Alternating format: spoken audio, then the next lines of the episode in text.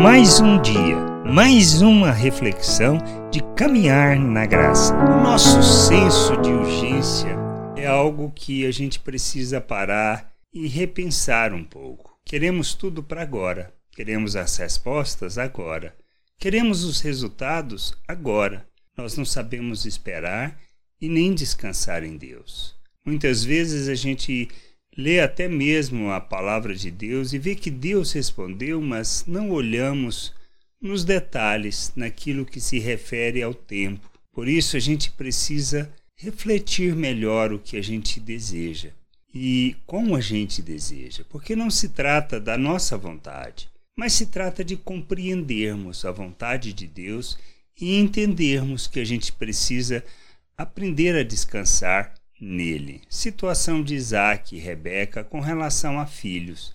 Por isso a gente lê lá em Gênesis 25, é, por exemplo, do 19 ao 21, diz assim: São estas as gerações de Isaac, filho de Abraão. Abraão gerou a Isaac, era Isaac de 40 anos, quando tomou por esposa Rebeca. Era de 40 anos quando tomou por esposa Rebeca filha de Betuel, o arameu de Padarã, e irmã de Labão, o arameu. Isaac orou ao Senhor por sua mulher, porque ela era estéril, e o Senhor lhe ouviu as orações. E Rebeca, sua mulher, concebeu.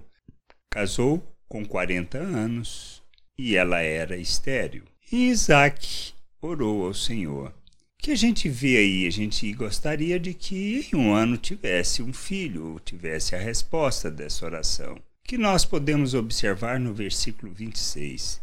Depois nasceu o irmão, segurava com a mão o calcanhar de Isaú, por isso lhe chamaram Jacó. Isso foi no nascimento de Isaú e Jacó. Era Isaac de sessenta anos quando Rebeca lhes deu a luz. Ou seja, vinte anos depois de casados é que eles tiveram os filhos.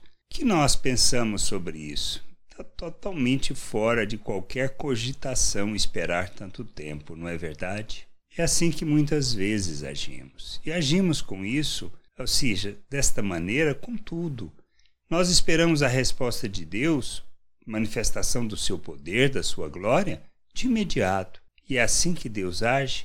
Não. Esses são os detalhes que a gente precisa aprender a observar, entender e aprender a esperar em Deus. O tempo não é nosso, é de Deus. A resposta não é nossa, é de Deus. E a gente precisa aprender a descansar e esperar pela resposta de Deus para aquilo que nós pedimos.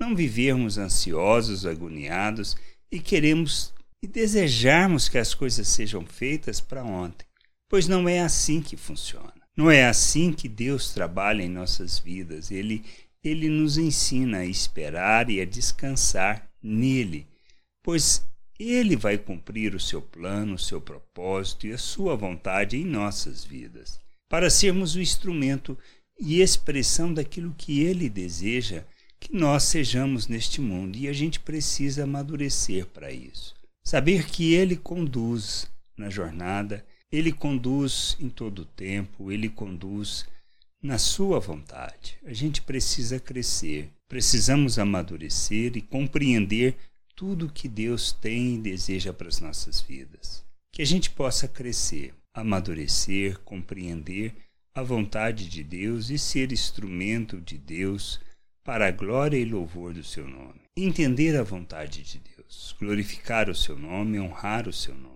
É assim que nós devemos viver neste mundo, sempre esperar pelas respostas das orações que fazemos no tempo de Deus, não no nosso. Que a gente cresça, amadureça e aprendamos a submeter à vontade do Pai. Graça e paz sobre a tua vida. Amém. Você acabou de ouvir uma reflexão de caminhar na graça. Se você gostou, curta, compartilhe leve esta mensagem a outras pessoas, para que elas também possam compreender e entender a vontade de Deus. E leia as Escrituras, pois ela é a base, o fundamento para você julgar tudo o que você tem lido e aprendido acerca da vontade de Deus.